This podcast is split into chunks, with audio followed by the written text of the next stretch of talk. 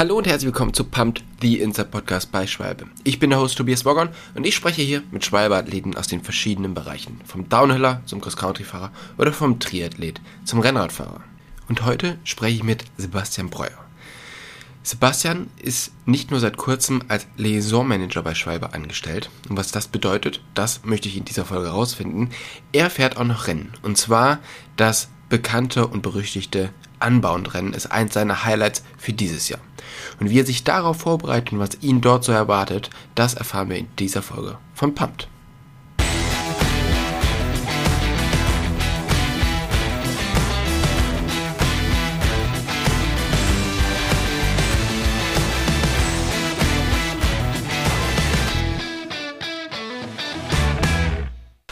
Hey Sebastian, vielen, vielen Dank, dass du dir heute die Zeit nimmst, mit uns den Podcast aufzunehmen, auch wenn du gerade nicht in der, ja, in der besten Verfassung der letzten Wochen bist. Ähm, wo bist du gerade und ja, wie geht's dir? Ja, hi, erstmal. Äh, vielen Dank für diese Einladung zu dem Podcast, hat mich wirklich sehr gefreut.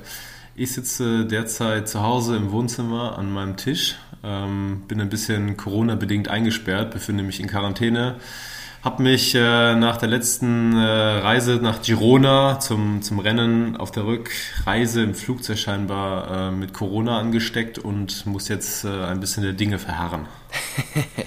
das ist natürlich, ähm, ja, auf der einen Seite sehr unerfreulich, auf der anderen Seite geht's dir aber, glaube ich, halbwegs okay, oder? Ja, es geht. Also ähm, tatsächlich ist es so, dass meine Freundin äh, sich natürlich dann auch direkt bei mir angesteckt hat. Die hat es äh, ein bisschen härter getroffen als mich. Bei mir sind die Symptome so von äh, Erkältung abgeschlagen und Co. Aber ich sag mal, äh, da gibt es sicherlich Leute, die es äh, viel Ärger getroffen hat als mich. Ja, okay. Na, dann äh, wünsche ich dir da auf alle Fälle jetzt schon mal alles Gute, dass du auch wieder schnell fit wirst, weil in ein paar Wochen steht eigentlich schon das große Rennen der Saison an. Das Unbound, über das wir gleich noch reden werden. Aber. Genau, das ganz große Highlight. äh, aber vorher wollen wir noch mal so ein bisschen äh, schauen, wer du bist und was du machst, weil du ja auch bei Schwalbe arbeitest, aber halt auch noch Rennen fährst.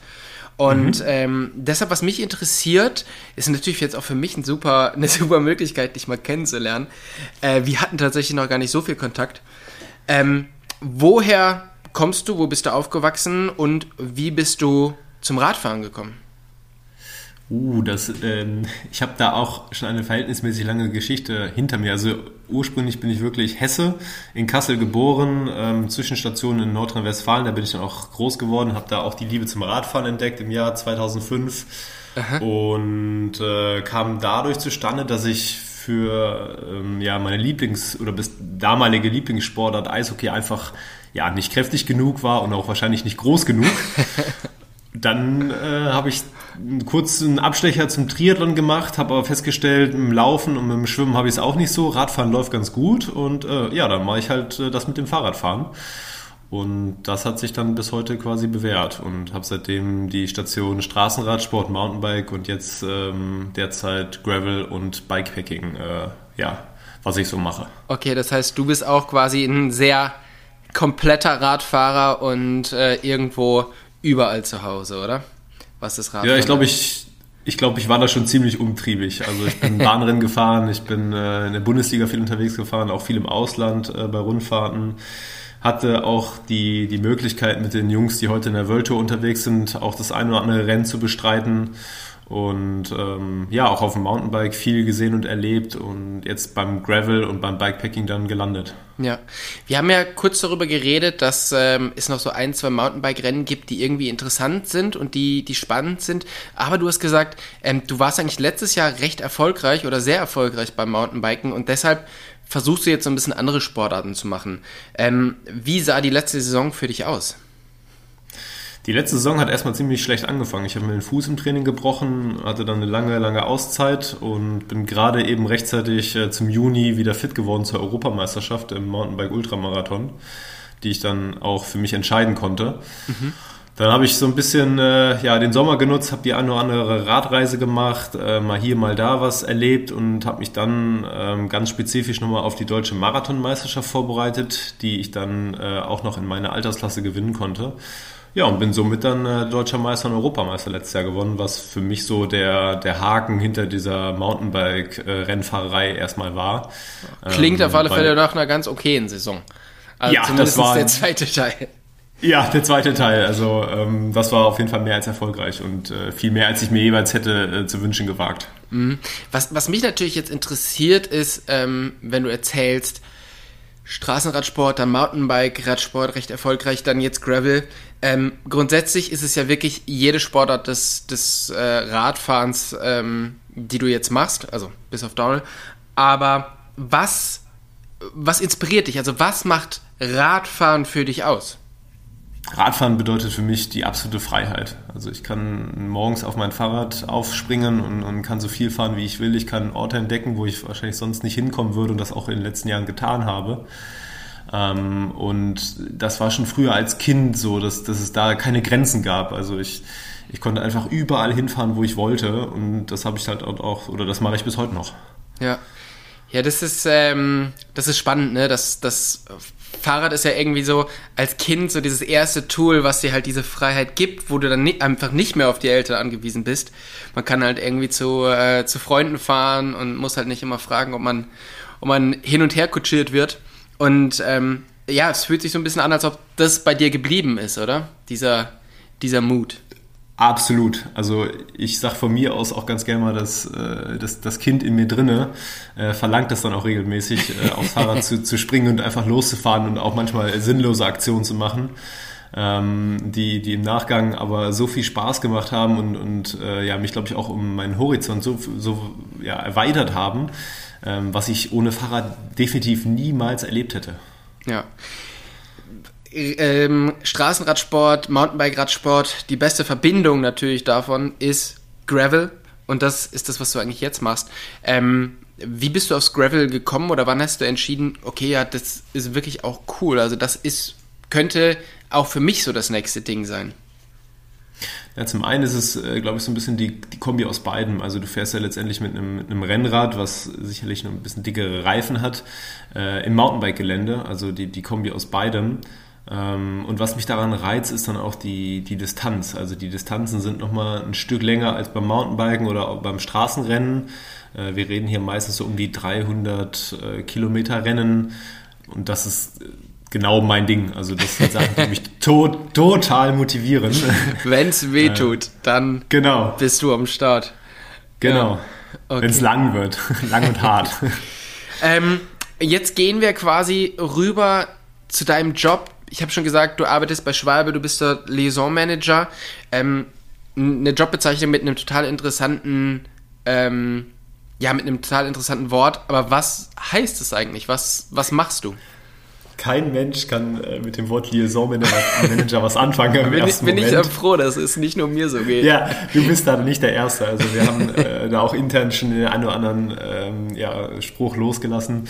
Äh, Liaison ist ja, kommt ja, glaube ich, aus dem, aus dem Französischen und bedeutet so viel wie ähm, Beziehung, ähm, sowas in der Richtung.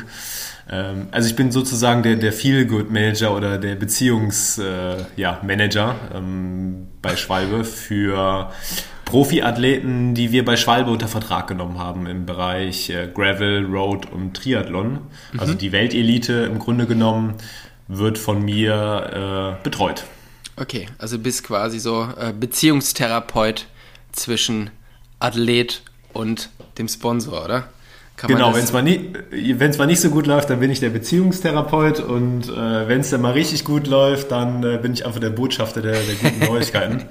Äh, so sehe ich das so ein bisschen. Nein, aber du machst, du machst tatsächlich super vielseitige Arbeit. Also ähm, du arbeitest natürlich klar mit den, mit den Sportlern selbst, aber auch äh, mit deren Management. Ähm, du kümmerst dich auch so ein bisschen um Social Media mit, äh, um die Performance der Athleten. Ähm, Im Grunde genommen geht es darum, dass der, dass der Athlet am Ende die Chance hat, seine bestmögliche Performance äh, abzu, abzuliefern und auf dem Weg begleite ich ihn. Mhm.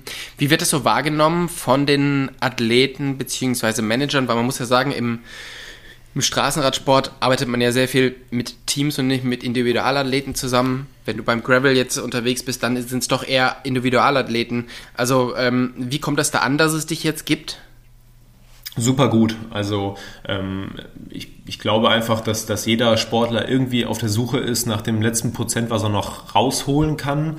Und wenn du natürlich dann äh, von der Firma, die dich äh, supportet, jemanden zur Seite gestellt bekommst, der bei dir ähm, ja, bei den Wettkämpfen äh, zur Seite steht oder dich auch im Training berät und, und auch generell mal nachfragt, hey, kann ich dir irgendwie helfen, kann ich irgendwas für dich machen ähm, oder mit Vorschlägen um die Ecke kommt, was vielleicht nächstes Mal noch besser sein könnte am Material.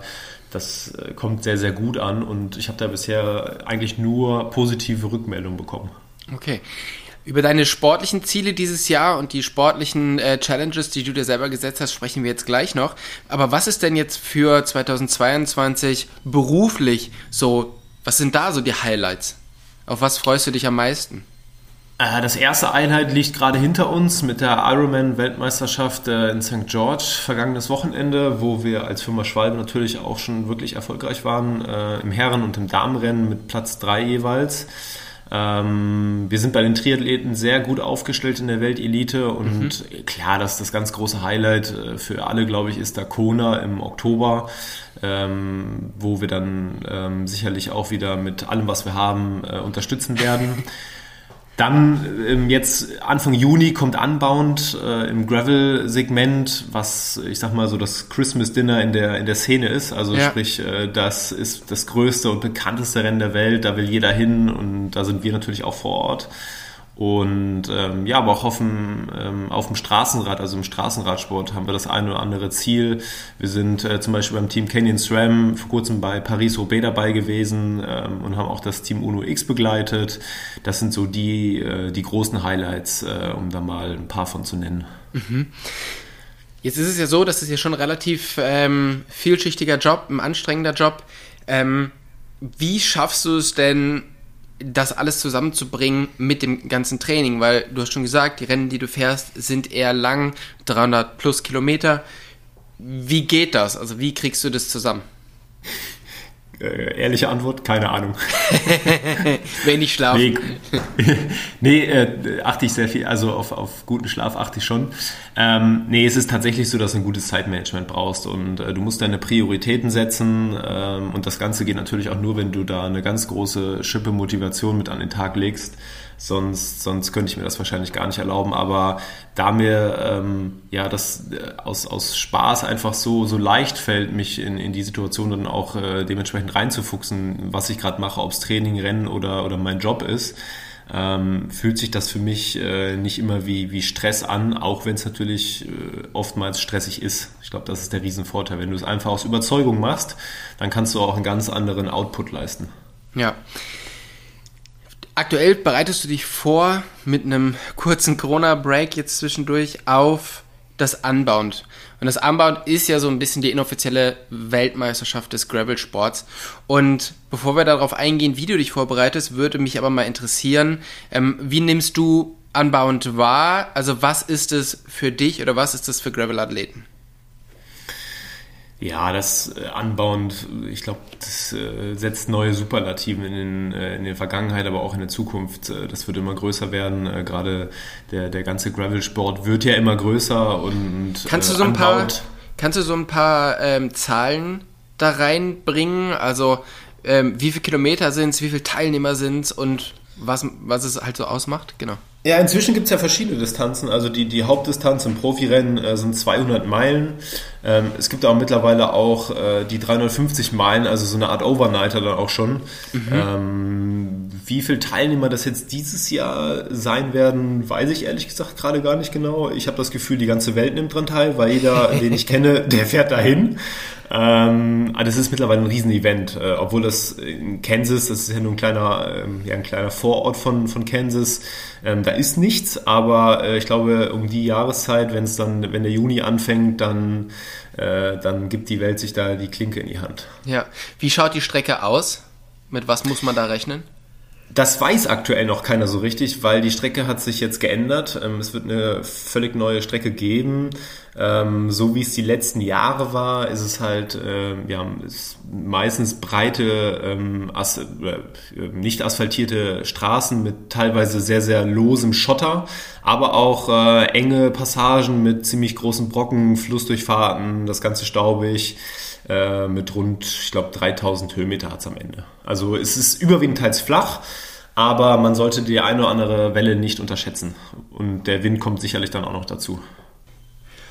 Okay, und ähm, wie ist denn normalerweise das Wetter da? Also was sind die großen Challenges? Ich meine, klar, 200 Meilen an sich sind schon mal eine große Challenge, aber was kommt da noch auf ein wettermäßig zu? Also normalerweise ist es brüllend heiß. Äh, man sollte allerdings auch nicht denken, dass es vielleicht gar nicht regnet. Also die Chance von Regen besteht ähm, absolut. Ich glaube, das letzte Mal hat es 2012 oder 2013 äh, richtig runtergeregnet. Und dann wird es im wahrsten Sinne des Wortes eine ziemlich zähe Angelegenheit, weil dann werden die äh, sonst ähm, ja, schottrigen Straßen dann zu richtigen äh, Matsch fallen und dann, dann wird es richtig zäh. Hoffen wir auf gutes Wetter. Können wir, nach dem, können wir nach dem Winter eh mal gebrauchen. Ja, nee, das, ähm, das kann ich mir auch sehr gut vorstellen, dass es dann relativ, relativ rutschig ist und wenn man dann darauf nicht vorbereitet ist, huiuiui, dann kann es äh, ganz spannend werden. Ähm, was macht denn den, den Reiz aus? Also du hast gesagt, es ist normalerweise brüllend heiß, es ist äh, lang, es ist sehr staubig. Es klingt jetzt alles erstmal nicht nach so richtig viel Spaß. Und trotzdem fährt da jeder hin. Ja, ich glaube, dass es genau das ist, weil es nicht nach Spaß klingt. äh, aber halt einfach diese Riesenherausforderung. Ähm, und ich glaube, was was für viele Leute auch interessant ist, ist der Aspekt, dass man sich mit richtigen Profis mal messen kann, weil wie oft hast du die Möglichkeit, äh, ich sag mal, mit den Jungs aus der World Tour an einer Startlinie zu stehen. Bei der Tour de France wirst du wahrscheinlich oder als Autonormalverbraucher nicht starten können. Das, das wird die nächsten Jahre auch so bleiben. Mhm. Aber bei dem Rennen ähm, kommen auch dann die großen Jungs vorbei ähm, und, und packen ihre Gravel-Bikes aus und, und fahren dann richtig Radrennen. Und das ist für viele die Möglichkeit, sich mal mit denen zu messen. Ähm, und ja, dann glaube ich halt auch einfach, dies, das ist so ein bisschen geschichtlich geprägt, das Rennen. Also das, das wird immer größer. Ähm, richtig nochmal einen Bekanntheitsschub hat durch die Jungs von Education First vor ein paar Jahren gewonnen, die da aufgetaucht sind. Und dann, ja, ich glaube, von Jahr zu Jahr wird das wachsen und immer populärer werden. Und wenn du von den großen Jungs im Radsport redest, ähm, wer ist das? Was sind da für Namen, die da vorbeikommen? Naja, wir reden da von einem, von einem Ted King, der ähm, früher mit Peter Sagan zusammen im Team gefahren ist, oder von einem Pete Stettiner. Ähm, ich sag mal, aus deutscher Sicht haben wir einen Paul Voss mit am Start, der sich, glaube ich, ziemlich ähm, speziell auf dieses Rennen auch vorbereitet.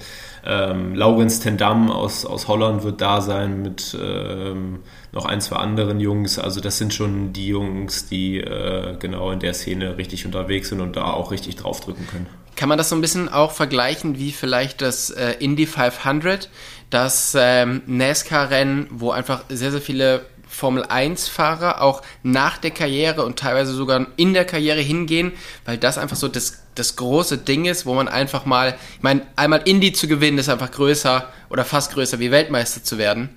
Ähm, kann man das so ein bisschen vergleichen, dass, klar, Pro Tour mega groß, mega cool, aber als Einzelfahrer bei einem, beim Anbauen zu gewinnen, ist einfach vielleicht nochmal eine große, Ding, eine große Sache obendrauf? Ja, ich glaube schon, dass sich das in einer gewissen Art und Weise schon unsterblich macht. Also als Beispiel da ähm, letztes Jahr der, der Sieger Ian Boswell jahrelang bei den ganz großen Teams gefahren wie Sky, Katjuscha und Co. Ähm, und ja, stand eigentlich immer so ein bisschen abseits des Rampenlichts und äh, jetzt gewinnt er anbauend und, und jeder kennt ihn, jeder feiert ihn und die Leistung, die er da gebracht hat, sagt er von sich aus selbst, die, die konnte er als, als World Tour Profi so nie abrufen. Also ich glaube schon, dass es für viele Leute eine, eine einmalige Chance ist, auch bei diesem Rennen. Hm. Wie bereitet man sich auf so ein Rennen vor, beziehungsweise wie bereitest du dich jetzt vor? Gut, erstmal muss ich jetzt gesund werden. ähm, ja, die, die Vorbereitung hat für mich dann schon im Dezember angefangen. Ähm, zum einen fährst du natürlich super viel Grundlage, ähm, dann auch vom, vom Material her guckst du, okay, was macht Sinn? Äh, Aerodynamik spielt da eine große Rolle. äh, du musst die 321 Kilometer musst du ja auch erstmal schaffen. Also das heißt, Verpflegung ist super wichtig, Hitze, äh, Akklimatisation, ähm, das sind alles Punkte, die damit reinspielen. Okay, und du hast schon gesagt, ähm, der deutsche, der deutsche Winter hat dich nicht so gefreut. Wie hast du dich dann, also wie sahen deine Trainingseinheiten aus? Weil so richtig 300 Kilometer am Stück sind wahrscheinlich im Winter schwierig, ne? Ich muss ganz ehrlich sagen, ich bin kein Fan des Winters. Also mich zieht es normalerweise immer irgendwo dahin, wo die Sonne scheint. Ähm, aber ja, gut, du kommst halt nicht drum rum. Du musst es machen. Äh, sicherlich, dann ist auch mal die eine oder andere Rolleneinheit dabei. Aber äh, ich bin dieses, in diesem Winter auch schon ein paar längere Sachen auch gefahren. Ich habe im Februar ein dreitages Bikepacking äh, durch, durch Österreich und die Schweiz gemacht, ähm, wo ein paar sehr lange Tage bei waren. Ähm, ja, und dann zum Frühjahr hin schraubst du die, die Intensitäten und die Umfänge natürlich dann auch nochmal hoch und so, äh, ich sag mal, sukzessive bewegst du dich dann in die Richtung. Hm. Und was sind jetzt deine Erwartungen für das Rennen, also persönlich für dich? Ah, das ist jetzt ist, äh, aktuell natürlich super schwer einzuschätzen und auch vorher habe ich mich da schon schwer mitgetan. Ähm, sicherlich war mal mein Ziel, da auf eine Top 20 Platzierung äh, zu, zu, zu schauen. Ähm, aber jetzt mittlerweile, man kann es halt gar nicht mehr einschätzen. Du weißt nicht, wer ist am Ende wirklich am Start. Es sind mittlerweile sehr, sehr viele große Namen, die, die sich angekündigt haben ähm, wir werden sehen. Also ich sag mal, so eine Top 20 Platzierung, das wäre schon, ähm, dann wäre ich äh, sehr, sehr happy während des Rückf Rückflugs. Ja. Okay, ja, dann bin ich gespannt. Die Idee ist ja, dass wir uns tatsächlich nach dem Rennen nochmal hier im Podcast treffen und dann genau. einfach schauen, wie ist es gelaufen und äh, einfach so einen kleinen Vorbericht, einen kleinen Nachbericht machen, um zu schauen, wie ist dieses große spektakuläre Rennen ähm, ja, wie hat es stattgefunden? Was, wie sah die neue Strecke aus? Auf was musste man sich einstellen, was man vielleicht im Vorfeld noch nicht so gemerkt hat ähm, oder noch nicht so wusste? Von daher werden wir uns hier definitiv in ein paar, in ein paar Wochen wiederhören. Ähm, du hast ja in den letzten, in der letzten Zeit immer mal wieder so ein paar verrückte Sachen gemacht. Du bist zum Beispiel auch das Badlands-Rennen in Spanien gefahren. Ähm, genau. Was ist das und wie, wie kann man das vielleicht auch mit dem Anbauen vergleichen? Ähm, man kann eigentlich sagen, dass Badlands Unbound mal 2 ist. ein paar, mit ein paar mehr Höhenmetern und vielleicht noch ein bisschen wärmer. Ähm, zusammengefasst, Badlands hat 57 Kilometer, ich glaube irgendwas zwischen 16.000 und 20.000 Höhenmetern und führt ausschließlich durch die Wüste. 750. 750, ja, okay. irgendwie sowas in der Richtung. Ja. Ähm, das das war wirklich die, die krasseste Sache, die ich jemals irgendwie gemacht habe. Also ähm, völlig raus aus, äh, aus dem üblichen, äh, was man sonst so kennt. Ähm, und du hast in allen Bereichen dein absolutes, dein absolutes Limit erreicht. Also vom Material wie auch körperlich und geistig ähm, war das eine riesengroße Herausforderung, die aber im Nachgang betrachtet so viel Spaß gemacht hat, äh, dass ich auch dieses Jahr meinen, meinen Startplatz schon gesichert habe. Okay. Ähm, die 750 Kilometer bist du ja nicht an einem Tag gefahren, wie du es jetzt beim Anbauen machen wirst, sondern ihr habt ähm, zwischendurch schlafen müssen. Und ich habe ja vor, ich glaube, einer Woche, zwei Wochen mit Paul Voss darüber geredet, der eine ganz spezielle Taktik hatte, die er nicht hatte, als er an den Start ging, aber zwischen im Rennen im Tag 1 sich entwickelt hat, äh, dass er einfach mal 10 Stunden während des Rennens geschlafen hat, weil er einfach so fertig war. Wie hast du das gemacht? Ähm, ich habe tatsächlich äh, 20 Minuten geschlafen oder ich habe es zumindest versucht, habe es aber irgendwie auch nicht wirklich hinbekommen. Ähm, ich muss dazu sagen, dass mein Rennen leider, leider ein bisschen früher beendet war. Ähm, nach einer allergischen Reaktion musste ich das Rennen quittieren. Mhm. Ähm, aber bis dahin äh, war meine Idee, äh, pro Nacht gar nicht so viel zu schlafen, weil die, die Idee, die der Paul da hatte, mit lange schlafen und dann schneller fahren, ist rein rechnerisch, äh, glaube ich, nicht umsetzbar auf so einer Distanz. Und dementsprechend hatte ich für mich schon deutlich kürzere Schlafzeiten eingeplant, also um die Stunde pro Nacht ungefähr. Das kannst du auch mal so ein, zwei Tage machen, ähm, bevor der Körper dann gar nicht mehr kann. Das, das geht schon. Eine Lücke von neun Stunden lässt sich relativ schwer zufahren, egal wie fit man ist, ne? Das ist nämlich genau der Punkt, weil stell dich mal irgendwie neun Stunden an den Straßenrand äh, und mach mal gar nichts das ist endlos lang und das fährt kein Mensch mehr zu. Und äh, dementsprechend glaube ich, wenn man da vorne mitfahren will, dann muss man auch sich wirklich Gedanken dazu machen, wie lange man schlafen kann. Mhm. Das Terrain, in dem ihr unterwegs wart, war ja auch sehr warm, sehr unwirklich, sehr menschenfeindlich eigentlich.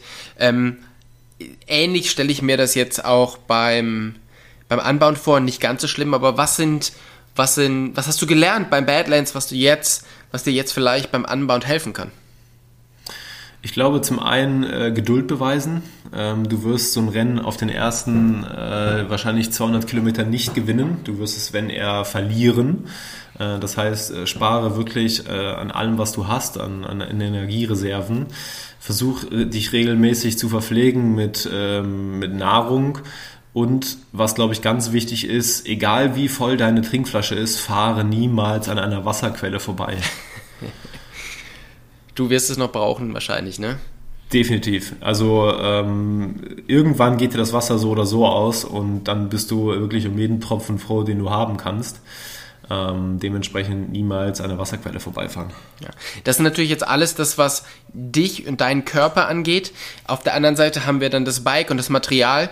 Was mhm. hast du da gelernt und mit was für einem Rad wirst du jetzt beim Anbauen an den Start gehen? Ähm, bei Unbound habe ich mich ähm, für das normale, herkömmliche ähm, Rose Gravel Bike entschieden, auf dem ich jetzt äh, auch schon dieses Jahr ein Rennen gefahren bin.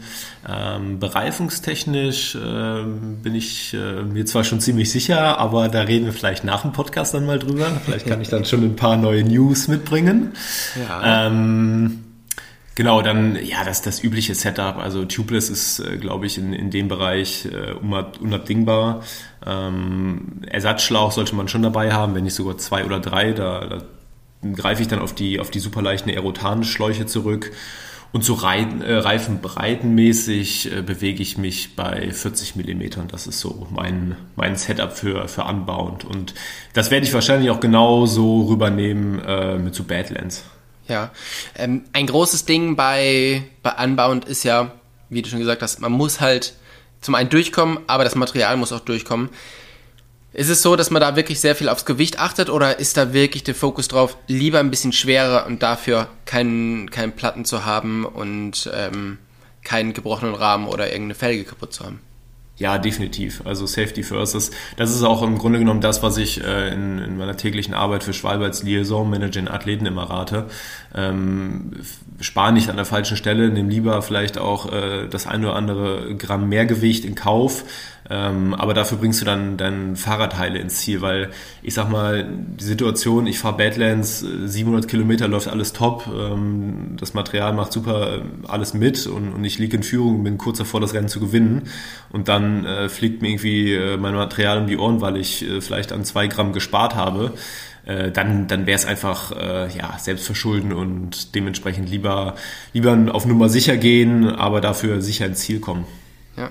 Sebastian, ich bin sehr, sehr gespannt, wie es dir bei dem Rennen ergehen wird. Ich hoffe dir. Ich auch. ich wünsche dir jetzt erstmal wirklich eine schnelle äh, Regeneration von, von Covid, dass du halt wieder anständig fit wirst und auch ähm, für das Rennen wieder Zeit hast, dich, äh, dich vorzubereiten. Und wir werden uns auf alle Fälle nach dem Rennen hier wieder, wieder hören. Aber Daumen sind gedrückt, dass du fit wirst und dass du bei dem Rennen sehr gut performen kannst. Ja, vielen, vielen Dank und ich freue mich dann schon auf unsere äh, zweite Episode. Also, mach's gut. Dankeschön. Mach's gut. Ciao.